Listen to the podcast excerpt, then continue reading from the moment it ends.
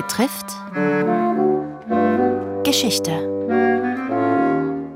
Zum 100. Todestag der Wegbereiter des modernen Sozialstaates, Ferdinand Hanusch. Heute das Los der Weber, berichtet von dem Historiker Kurt Scholz.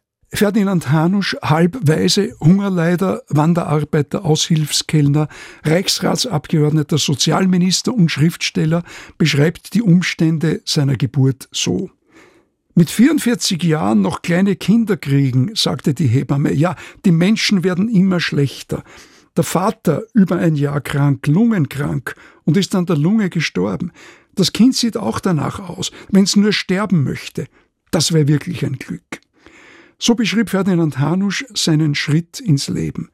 1866, sein Geburtsjahr, markierte eine Zeitenwende für die Monarchie. Die preußische Armee siegte bei Königgrätz über Österreich und stieg zur Führungsmacht in den deutschen Landen auf. 1866 war aber auch für die Hunderttausenden Weberinnen und Weber in der Monarchie ein Elendsjahr, dem Elendsjahrzehnte folgten. Gerhard Hauptmann hat es in seinem Drama Die Weber beschrieben.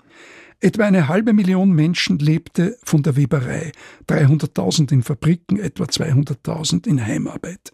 Ihre Lebenserwartung lag nach offiziellen Statistiken unter 30 Jahren. Hanuschs Vater, vermutlich ein Alkoholiker, war vor seiner Geburt gestorben, er selbst das vierte Kind seiner Mutter. Mit fünf musste er am Webstuhl arbeiten. Als er sechs war, kam zu dem Hungerleben noch eine neue Gefahr, die Schulpflicht. Die bestand schon seit 100 Jahren, aber Arme taten alles, um die Schule zu vermeiden. Sie war verhasst, weil man die Kinder zum Überleben brauchte. Kinder sollten arbeiten, nicht lernen. So dauerte Hanuschs Schulbesuch kaum fünf Jahre und auch das mit Unterbrechungen. Hanuschs Mutter war Analphabetin. Später beschreibt er, wie er ihr für eine Schuldverschreibung eine halbe Nacht lang den eigenen Schriftzug beibringen wollte. Als sie vor dem Gemeindesekretär unterschreiben sollte, war sie so aufgeregt, dass sie ihren Namen nicht schreiben konnte und unterzeichnete mit dem Keinsmal der Armen den drei Kreuzen der Analphabeten. Hanusch wuchs in Wiegstadl, damals österreichisch Schlesien, heute Witkow in Nordböhmen in Tschechien auf, eine deutschsprachige Gemeinde mit etwa 3000 Bewohnerinnen und Bewohnern.